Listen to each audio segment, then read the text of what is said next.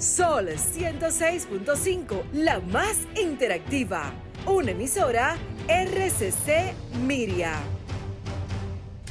Cada domingo de 12 del mediodía a 1 de la tarde en la más interactiva, Modo Opinión. Una propuesta informativa donde podrás conocer los temas de actualidad política, empresarial, social y cultural, debatidos desde otra perspectiva. Modo Opinión, una propuesta informativa diferente. Domingo de 12 del mediodía a 1 de la tarde, por Sol, la más interactiva.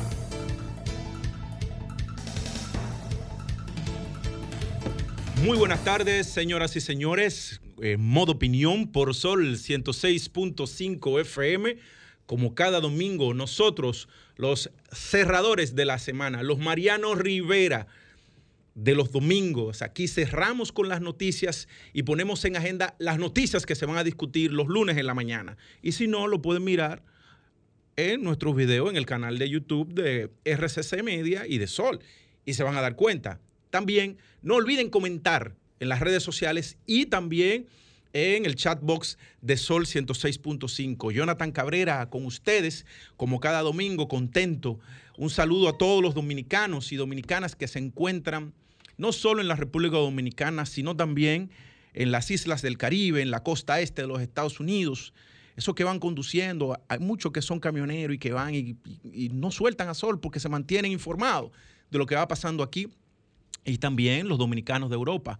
Hoy tenemos un tema candente, se está conociendo la medida de coerción del caso Falcón en Santiago y damos la bienvenida, señores, a nuestros compañeros Samuel Sena y Julia Muñoz Alegre. Muy buenas tardes a todos los que nos sintonizan como cada domingo. Esto es Modo Opinión, el programa dominical más importante de la radio dominicana. Eh, eh, deseándoles un excelente fin de semana y exhortándoles como cada domingo que participen de, de nuestros debates de nuestro panel, que para nosotros es de suma importancia. Muy buenas tardes, Julia. Muy buenas tardes, feliz domingo para todos. Hoy ya a 12 de septiembre estuve celebrando mi cumpleaños, agradecerles a todos los que de alguna manera me han expresado su cariño y su eh, apoyo sincero en, este, en estas vísperas de mi cumpleaños. No he podido responderles a todos, pero sí agradezco ese cariño y ese seguimiento que me dan, de verdad. No, pero que tú te das a querer, Julia. Además. Estoy muy agradecida. Gracias a Dios por cumplir un nuevo año de vida y de poder seguir cumpliendo su propósito aquí en la tierra. De igual Bien. manera, de igual manera es importante destacar eh, a los que nos están sintonizando. Hoy tenemos un programa con una primicia y tenemos un invitado especial, así que nosotros abriremos los teléfonos más adelante. para Así es, así es. Vamos, vamos a iniciar con las noticias, Julia. Arranca ahí mismo. Así es. Eh, la operación Falcón. Red traficaba hasta 2.500 kilos de cocaína a la semana a Puerto Rico, Estados Unidos y Europa. La red de narcotráfico y lavado de activos desmantelada mediante la operación Falcón. ¿Por qué le pusieron Falcón? ¿Eh? ¿Por qué le pusieron Falcón? Sabrá Dios. Porque a- a- a- había un narco en, en cubano, Miami, que era el- lo- que era apellido Falcón, pero no entiendo por qué. Ahora se están poniendo los- esos nombres tan peculiares que generan Pregúntale al Ministerio Público. muy medi- generan mu- mucho interés mediático en la población. Traficaban al menos 2.500 kilos de cocaína a la semana desde el año 2002, o sea que eso también viene de la pasada gestión, lo que llevó a este grupo a acumular No, inversiones, la, la pasada de gestión no son casi 10 años traficando droga. acumular inversiones de dinero ilícito por lo menos 100 mil millones de pesos. La información la ofreció la Procuraduría General de la República en un comunicado en el que estiman que los integrantes de la red lavaron cuantiosas sumas de dineros y traficaron cientos de miles de kilos de drogas hacia Europa, Estados Unidos y Puerto Rico, movilizando más de 500 millones de dólares producto de esa actividad. A mí lo que me llama la atención de esto es que hay una nueva ley de lavado de activos Y extinción de dominio. Que es muy, muy, muy severa, muy estricta. Entonces, ¿cómo se movía tanto dinero La con que se está discutiendo, bueno. Se está oh. discutiendo, o sea, La llama la ley de la atención de dominio, que eso esta se está ley discutiendo, pero eh, con la de lavado de activos, cuando yo leí ahí la cantidad de propiedades que tiene uno en Santiago, yo dije, pero ven acá, y tú estos cuartos. Ahí, eh, ahí me enseñaron una foto y Ricardo Rojas León subió una foto eh, de unos fajos de billetes de 100, donde se hablaba de 4.3 millones de dólares ¿Qué pasaba que, con las que autoridades, la ley encontraron y todo en eso? eso. ahí. Vamos, continuamos. Continuamos. Eh, dejan en libertad a Dianabel Gómez, tras no resultar vinculada por el, por el momento en la investigación contra el lavado de activos y narcotráfico denominada Operación Falcón. La presentadora Dianabel Gómez fue dejada en libertad. Dianabel fue arrestada ayer, eh, antes de ayer, presuntamente por el vínculo sentimental que tenía con uno de los imputados de la Operación Falcón. En esta semana ha salido a colación una entrevista que concedió a la presentadora al programa Más Roberto, en la que afirmaba que era socia de un dealer. Santelices reveló se trataba de una información falsa que dio la comunicadora para promocionar el negocio de quien fuera su pareja en ese entonces. Hay algo importante que resaltar y que yo me he quedado pensando eh, sobre eso. La cantidad de personas, porque esto, esto porque es sonoro, que el él- Ministerio Público, perdón, que el Ministerio Público Arresta y después averigua. arresta y después te suelta. Y después averigua. Después que te montan en una guagua, de que te dan un periplo por todos los medios de comunicación, pero ¿quién te indemniza? que dañan tu honra y tu derecho de inocencia. ¿Quién te indemniza moralmente No, por y- ese hecho? Y a mí lo que más me duele El es Ministerio que- Público tiene que actuar con más responsabilidad. Si usted todavía no tiene elementos, pruebas contundentes de que una persona está en un entramado, de que, de que, de que ha cometido actos reñidos a la ley, señores, sean más profesionales, háganlo discreto, investiguen y luego procedan. Que cuando ustedes vayan a, a- a arrestar a una persona, a llevarse a una persona de su casa, de su trabajo, sea porque ustedes tienen elementos reales. En un país que se respeta, que haya institucionalidad, ahí hay que indemnizarla por eso. No, y no solamente que han querido utilizar el nombre de ella para, en este momento, bueno, llevar la operación. Y, y es muy feo que el nombre de ella salga a reducir. Porque era la, era la, que, la más conocida. Pero no importa. Pero, pero es una irresponsabilidad Es una mayúscula del irresponsabilidad del Ministerio, Público. Y el Ministerio Público. Lo hace mucho eso. que y tienen que así mismo como nosotros aplaudimos que sean independientes que se cumpla la ley también pedimos un poquito también de seriedad y responsabilidad ante estos actos que el día de mañana puede ser un familiar de nosotros y uno no- y uno se vea sea, involucrado en esas sea, situaciones el poder que tiene el Ministerio Público de manera irresponsable, como lo está utilizando, hay que, hay que ponerle ojo. Pero ta- también dentro de todo eso, muy bien el tema de que el Ministerio Público, pero también hay unas jóvenes que son muy ambiciosas y dentro de sus ambiciones también se ligan con individuos que si usted se liga con esos individuos y cuando lo agarren usted sabe lo que se le va a pegar. No, cada quien es, eh, cada quien es responsable por el hecho Pero ento- entonces, personal. ella, pero entonces ella es responsable. Por ejemplo, ella- imagínate que tú, un gran empresario, tú tienes una novia, pero esa novia tuya no sabe que tú estás lavando activos en tus negocios o que tú Señor, eres eso es o muy que tú, difícil. o que, Yo no sé que cómo tú hay personas que se pueden dar no pagas de impuestos, eso. que tú tratas de evadir y utilizas mecanismos. está bien, pero- cuando a ti te allanen, hay que llevarse la presa.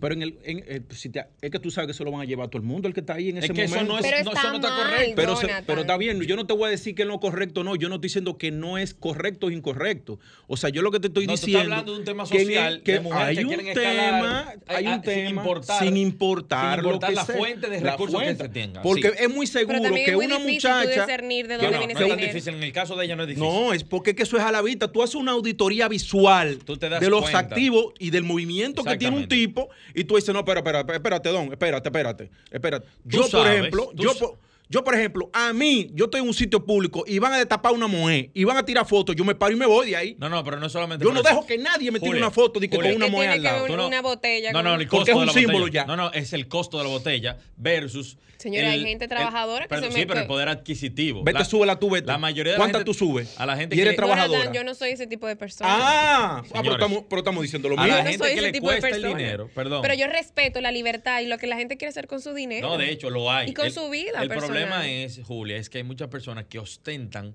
una vida pública de, de dispendio, de gasto, que no se corresponde con su actividad comercial. Bueno. ¿Tú me entiendes? Entonces, ese es el problema. Ahora, a lo que yo me refiero ya puntual es al hecho de que el Ministerio Público hace un allanamiento y tiene que tener una orden, primero para el allanamiento, y si encuentra a la persona en ese allanamiento, a la persona que se, tiene- se está buscando, se la puede llevar presa. Pero ahí puede haber una fiesta. Y si yo llego y la, y la persona que tengo que capturar es Julia Muñoz Alegre, solamente se va Julia Muñoz Alegre. Y aquí- yo- y aquí- yo te voy a Un decir, ejemplo, y hace entonces, exactamente- en esas cosas cuando se irrespe- bueno, cuando se violenta la ley o se abusa, se va al defensor del pueblo. O sea, ¿quién, Será- quién vela? Es que el defensor del pueblo es una figura. Hace- una Pero figura ¿quién que- vela, ahora que está trabajando. Hace 10 días yo estaba en un sitio que me fui a sentar con unos amigos a fumarme un purito y a un trago. Yo estaba, llegué primero. llega un tipo en un, Lam- Lam- creo que Lamborghini Aventor. Yo, yo de esa vaina no sé. Llega una tipa, llega un, un- un tipo mirando, mirándome a mí raro.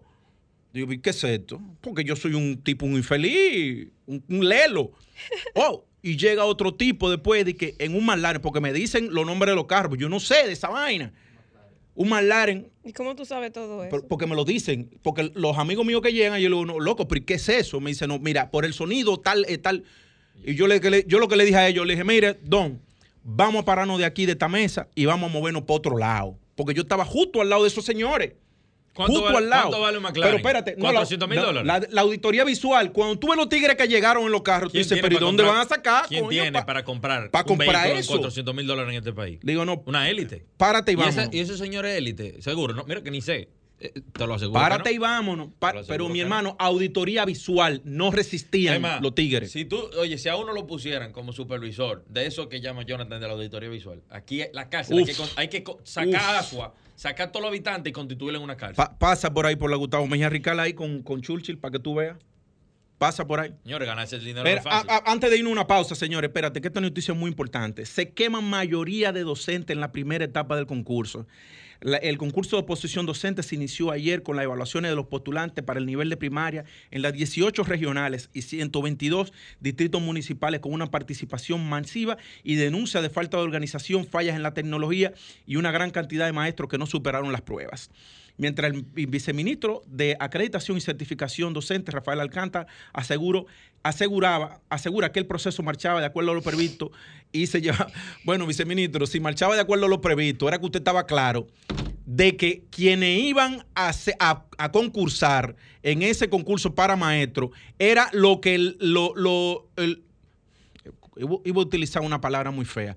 Es como que lo que no saben qué hacer con su vida y se meten a, a maestros. Entonces, la calidad educativa está en manos de esas personas que no tienen la capacitación para ser maestro y precisamente por eso los resultados de estas pruebas. Porque el, el- el- el oficio de magisterio ya no es honorable. Y te lo puedo decir yo. Mi abuela maestra, mi tía directora de una escuela, mi otra tía maestra. Cuando yo entré a, a- a- a la escuela, al colegio, con cuatro años, ya yo sabía contar, leer y escribir, porque mi abuela se encargó de eso. Y eso era un oficio honorable. Señores, vamos a una pausa y volvemos.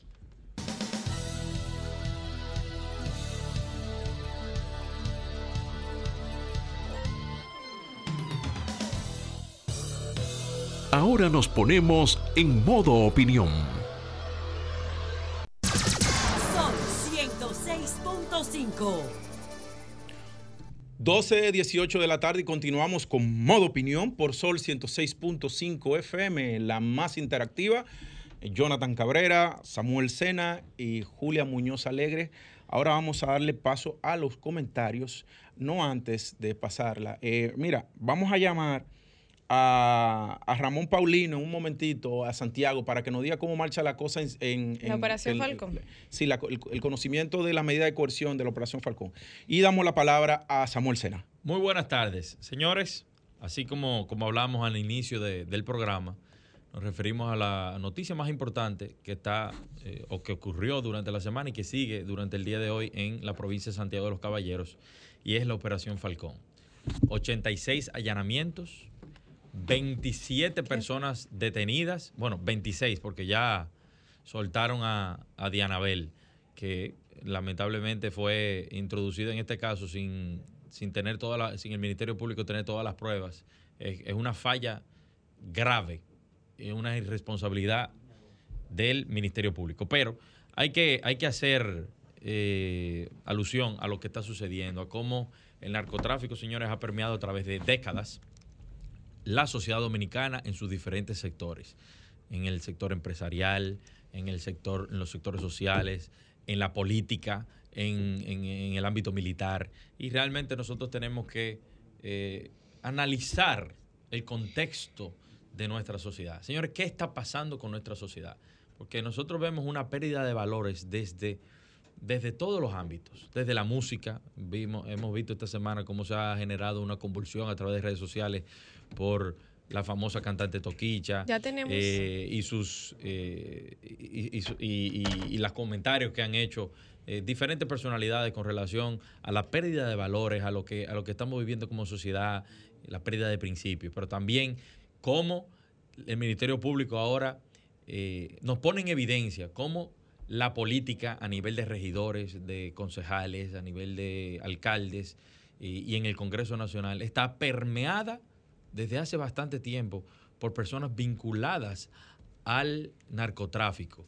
Y en el pasado nosotros nos referíamos a, esto, a cómo una persona que quiera aportar a su país, de que quiera ser un candidato, pero no tenga los recursos, aunque tenga buenas intenciones y tenga buenas ideas y sea una persona ética y moral, no puede ganar, no puede competir en el, en, el plano político con estas personas que tienen dinero de sobra para simplemente eh, llegar a estas posiciones y no es aportar al país, sino eh, eh, lograr impunidad y poder seguir realizando sus operaciones. Eso tiene que ser abordado a nivel nacional, en, el, diálogo nacional. Yo creo que con la inclusión en el diálogo nacional ante el Consejo Económico y Social de la modificación de la ley electoral, de alguna manera deberíamos incluir la ley de partidos y todo lo concerniente al financiamiento de las campañas políticas y poder generar, crear filtros que puedan poner límites a los fondos sucios, al dinero, al dinero negro, al dinero del narcotráfico, del lavado de activos.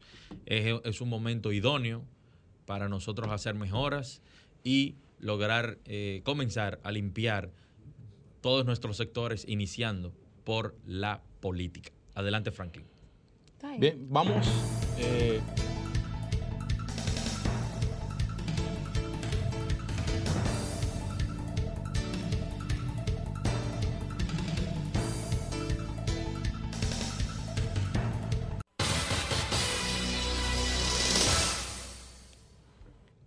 Bien, continuamos, señores, con modo opinión y ahora pasamos la palabra a Julia Muñoz Alegre. Muchísimas gracias.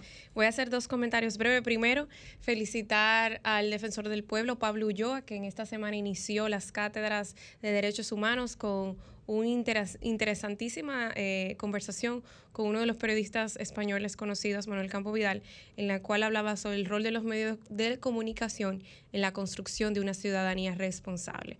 Y valoro y estamos muy, vamos a decir, expectantes a este nuevo inicio que da la Defensoría del Pueblo con, esta, eh, con este proyecto de Pablo Ulloa a la cabeza y valoramos y reconocemos y felicitamos pues toda la labor y todo el esfuerzo que se está haciendo para no solamente cambiar la imagen que tiene la Defensoría del Pueblo, porque para muchos no es, eh, no es sorpresa que se tenía un poquito estancado y también el rol que tenía, entendían que era como una botella, que no tenía un rol realmente eh, importante y eso sí tiene que ver con todo lo que estamos construyendo de los espacios no solamente públicos, sino también privados. Así que quería felicitar a Pablo Ulloa y a todo su equipo. Segundo, segundo esa felicitación a Pablo. Eh, en, este, en este nuevo, vamos a decir, en esta nueva gestión que está haciendo de, refrescar la imagen y de dar a conocer más allá eh, el trabajo y el rol que tiene un defensor del pueblo en estos momentos tan cruciales de nosotros de construir una eh, sociedad más democrática, más abierta, pero también más justa, apelado a las leyes dominicanas. Por otro lado, cambiando un poquito el escenario, esta semana se dio algo muy interesante a nivel internacional que vale la pena pues mencionar. Y es, eh, no es para nada que nosotros como República Dominicana estamos estratégicamente posicionados en la región. Eh, no solamente por la estructura a nivel de aeropuertos, de puertos y también de zonas francas, eh, al tener pues la habilidad de contar con muchísimas facilidades comerciales, sino que República Dominicana está siendo destacada a nivel internacional por todos los eh, esfuerzos en materia comercial para elevar la competitividad y convertirnos en un hub del Caribe. Y esta semana se dio algo muy interesante, que se fue un espacio de diálogo interesantísimo llamado el Triángulo del Caribe que se unieron eh, tanto República Dominicana como Panamá, Costa Rica, para unir entre los tres países esfuerzos en estrategias comerciales frente a situaciones económicas, políticas y sociales de la región. ¿Por qué menciono esto y por qué vale la pena pues hablar de este esfuerzo, además de la ventaja que tenemos como New Shore para la atracción de inversiones y de, y de, exportación e inversión eh, y de importación en el caso de República Dominicana? Esto es algo importantísimo porque aparte de todo lo que se está haciendo en materia comercial de a través de Pro Dominicana y de las diferentes instituciones, eso va a ayudar también a nuestros productores y a nuestros empresarios poder expandirse y poder llegar a nuevos mercados y hacer un poquito más, eh, vamos a decir, asequible los productos dominicanos. Nosotros tenemos la ventaja de no solamente de eh, crear y, producir alimentos que en otros países no se da. Yo hace poco estuve en Puerto Rico y me llamó mucho la atención de cómo también una isla que compartimos ciertas características eh, de, clima, de, tierra, no, no explotan esas ventajas y República Dominicana lo tiene y tiene que aprovecharse. Y esto es parte también de la reactivación económica. Este es un círculo interesantísimo que hay que darle seguimiento porque eso va también a posicionar a República Dominicana y liderar, y liderar eh, temas estratégicos en la región frente a todo lo que está pasando en la agenda mundial. Importantísimo y reconozco esto. Seguiremos hablando un poquito más de lo, que trae este triángulo del Caribe entre estos tres países y las ventajas y los aprovechamientos que nosotros podemos darle. Importantísimo también para los exportadores y para los empresarios que, y los pequeños y medianos empresarios y productores. Bien, eh, vamos ahora con el comentario mío, señores gracias.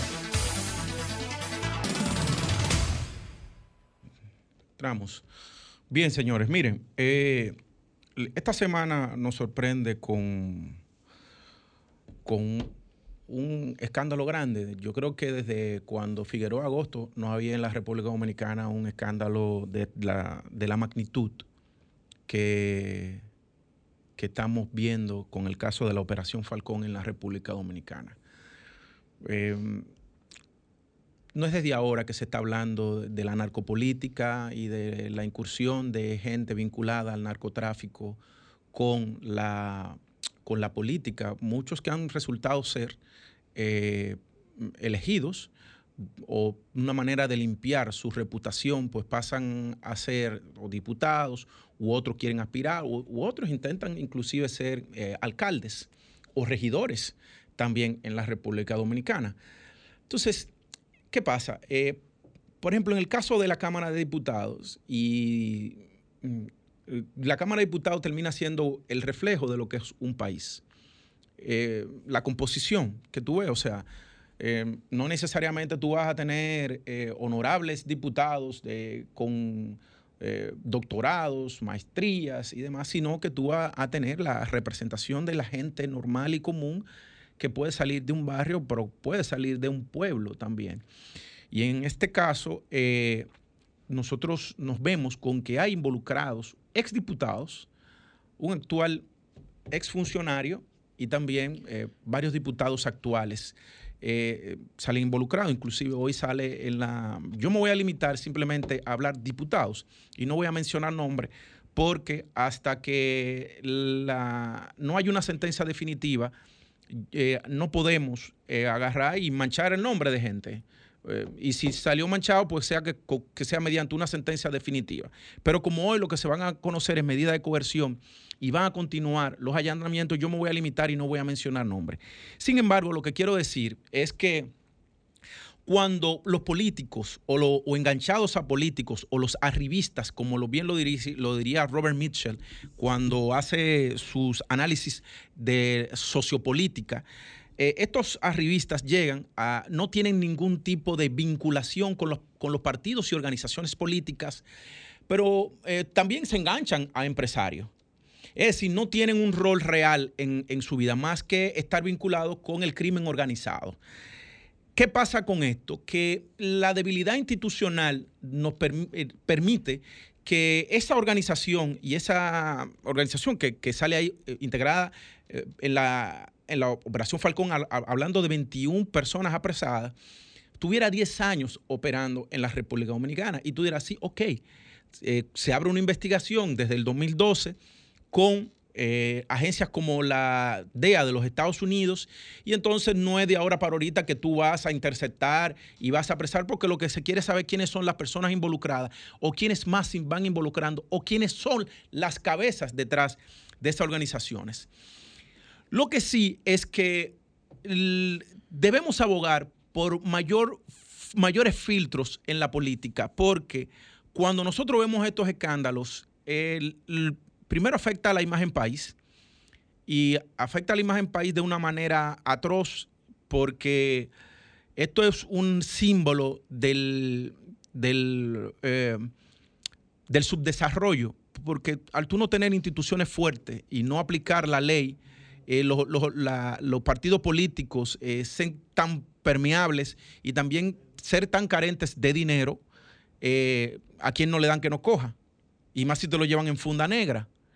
Entonces yo creo que una de las cosas que se tienen que discutir es precisamente cómo llega el dinero del, financiamiento a los partidos políticos y a la política, la transparencia, que haya una trazabilidad del dinero, una ruta que pueda ser identificada.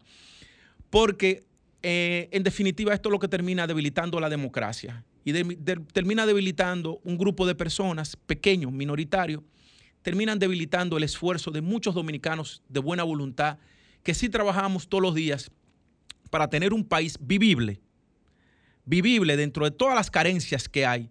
Es un país que nosotros trabajamos diariamente para que sea vivible, para que nuestros hijos, nuestros sobrinos, nuestros padres, nuestros abuelos, pues puedan sentirse en un ambiente de seguridad en la República Dominicana. Eh, hay una economía subyacente que la representa la droga, pero no solo en la República Dominicana, lo está en los Estados Unidos. Eh, porque ¿dónde va a parar ese dinero? ¿Dónde van a parar esos dólares? ¿Cuál es el mayor mercado consumidor de drogas? Eh, eh, bueno, por los Estados Unidos, ¿no? lo que sí es que yo no apelo y no creo, no creo nunca que se vaya a eliminar el tráfico de drogas, pero yo sí creo que se puede reducir a su mínima expresión. También debo decir que hay que felicitar a las autoridades porque han venido asestando golpes contundentes al, narcotráfico en la, en la, República Dominicana. En el último año son muchos los kilos de droga. Y evidentemente cuando tú desarticulas una banda, toma tiempo para que se creen otras bandas. Y evidentemente tú comienzas a tener un mayor control de la delincuencia y del crimen organizado en las calles. De manera que eh, vamos a esperar ahorita lo que va a pasar con las medidas de coerción, de la, de la que está conociendo en Santiago con la operación Falcón, pero sí debemos dar apoyo a, las autoridades en la persecución de este tipo de crimen organizado, pero también, señores, hacer presión social para que los partidos políticos tengan mecanismos más fuertes para poder medir quiénes entran a participar de la política. De manera que muchas gracias y vamos a una pausa. Franklin.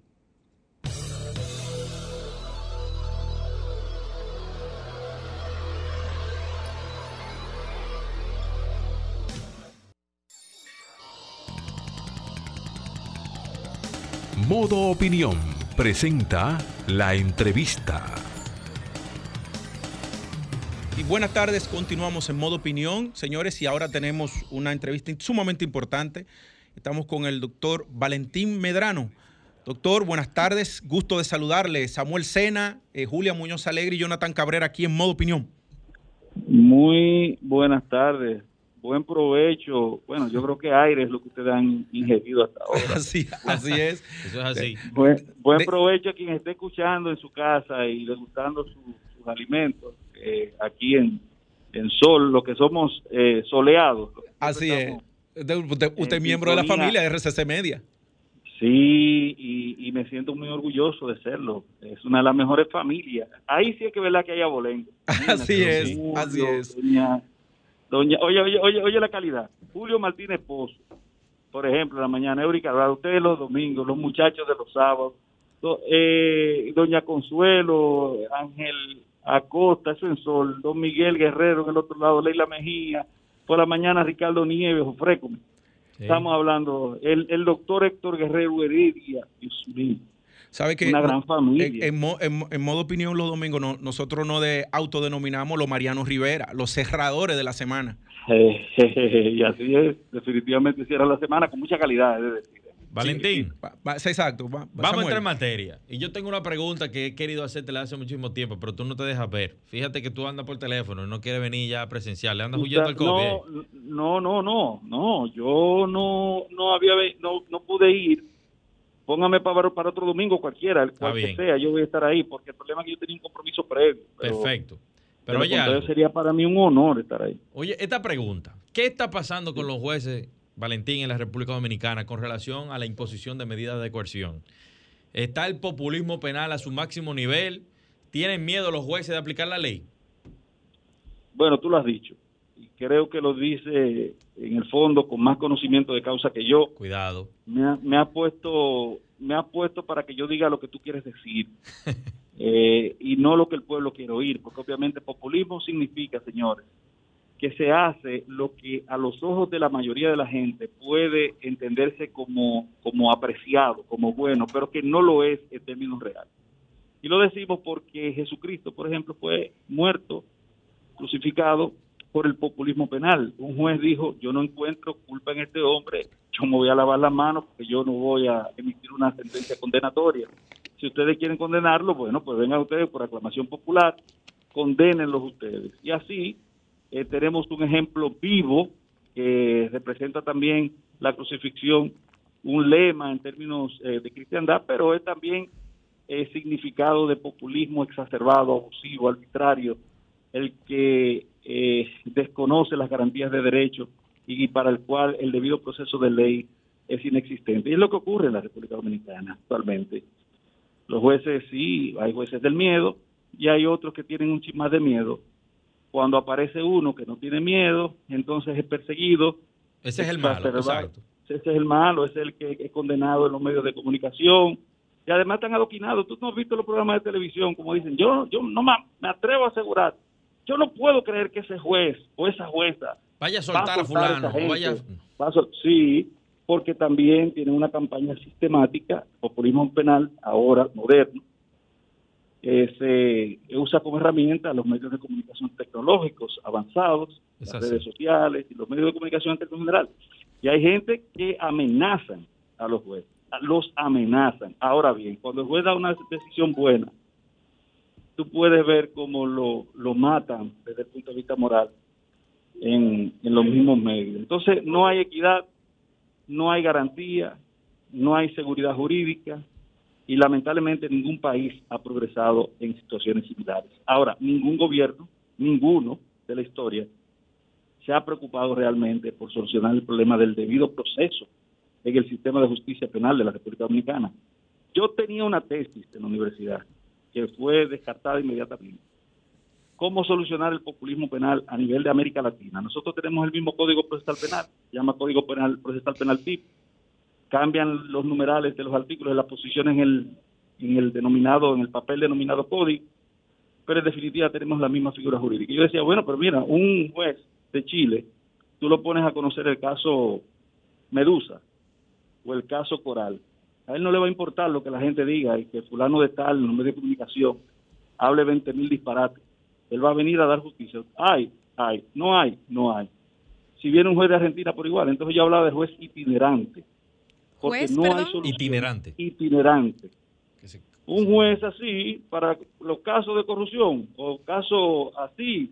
Que venga un juez de fuera. Le va a importar, ¿Qué le va a importar a un juez de México? Que aquí digan, en un país eh, eh, eh, eh Tendrá que ser bananero, caribeño, que digan que él dio una sentencia que no le gustó a la gente. ¿Qué le importa a él? Él se va a basar en lo que dice la norma. Y eso existe actualmente, o sea, eso, se hace en otros es países. Una idea, es una idea súper interesante. Eso, es una propuesta mía, esa es mi propuesta. Hay que ver el conocimiento de la ley dominicana. Evidentemente. Pero, pero, pero, pero, por ejemplo, nosotros tenemos en, en Europa tribunales nacionales y tribunales, eh, vamos a decir, federativos, que son de la, de la comunidad europea.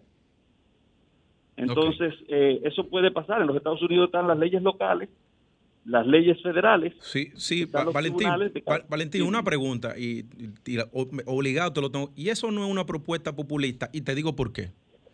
No, no, no, no, porque, no, es populista, es utópica. Ah, ah, es utópica, es utópica. Bueno, porque, porque ¿qué pasa? Eh, para que, para que un juez chileno, un mexicano, un argentino pueda venir a la República Dominicana, primero que tiene que haber, cuando tú mencionas Europa, existe un tratado de integración económica, política y demás. Pero nosotros, nosotros no estamos integrados. No estamos integrados. Una, comenzando ahí, y ahí entra un, el tema del derecho internacional público y demás.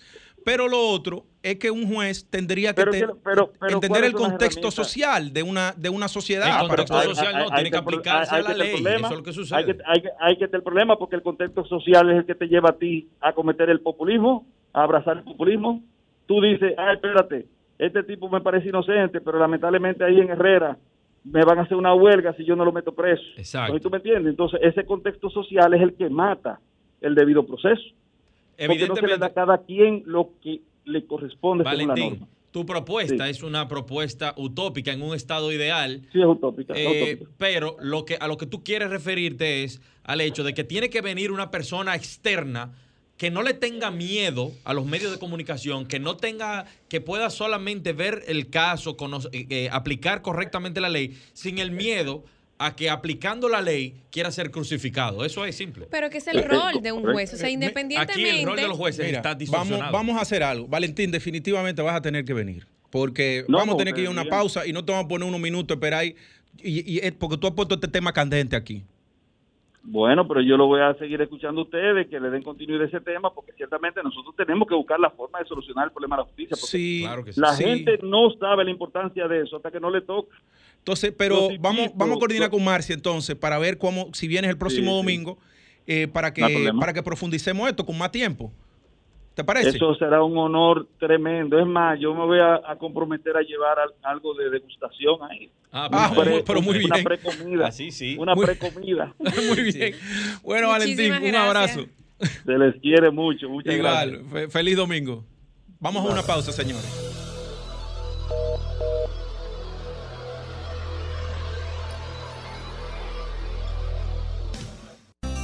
Ahora continuamos con Modo Opinión, donde nace la información. Sol 106.5. Bien, ahora continuamos, señores, y vamos a Santiago, al Santiago Los Caballeros, con el hombre más informado del Cibao, Ramón Paulino. Ramón, buenas tardes. Buenas tardes. Qué bueno tenerte con nosotros. Jonathan Cabrera, Samuel Sena, Julia Muñoz Alegre, Modo Opinión. Buenas, buenas tardes, buenas tardes. Ustedes no son fáciles. Mira, Ustedes no Ramón, son fáciles. eh, es, que, pero es, es que tú eres, el- tú eres el hombre indicado. Mira, Cuéntanos. Cué- Cuéntanos Sí. cómo va la medida de coerción de la operación Falcón. Eh, Jenny Berenice está allá, ¿verdad?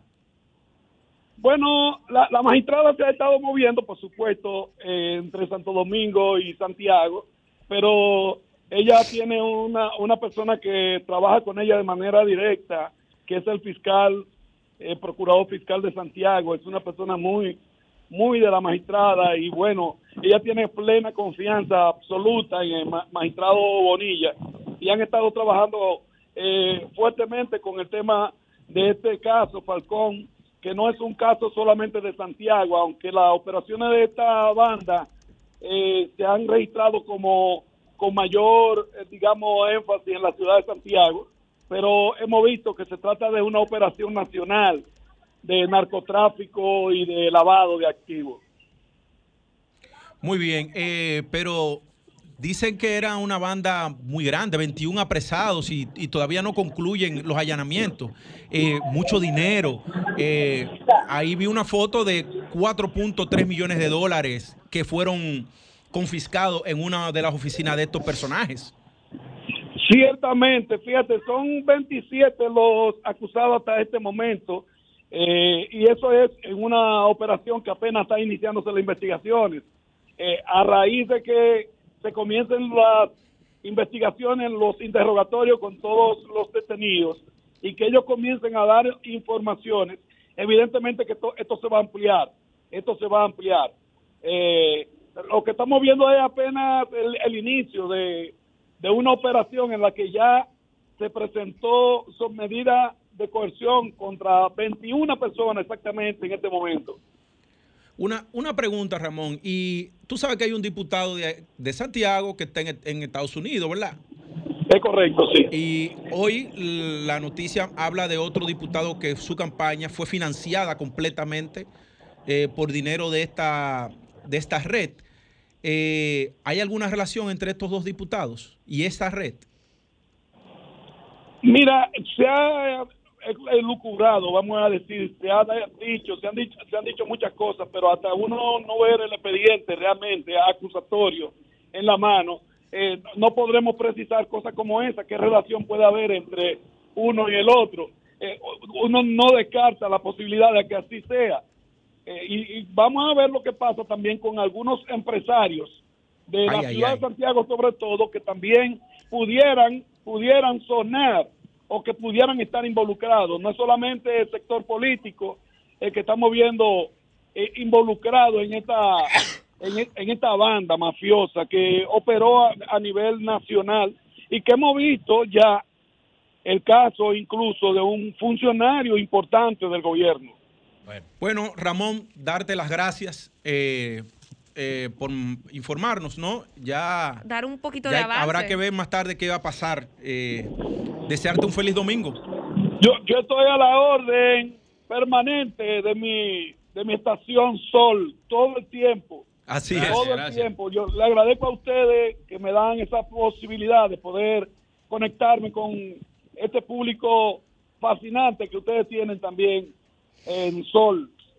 Muchas Bien, gracias. gracias, Ramón. señores. Eh, será hasta el próximo domingo, señores, y lo dejamos ahora con arquitectura radial.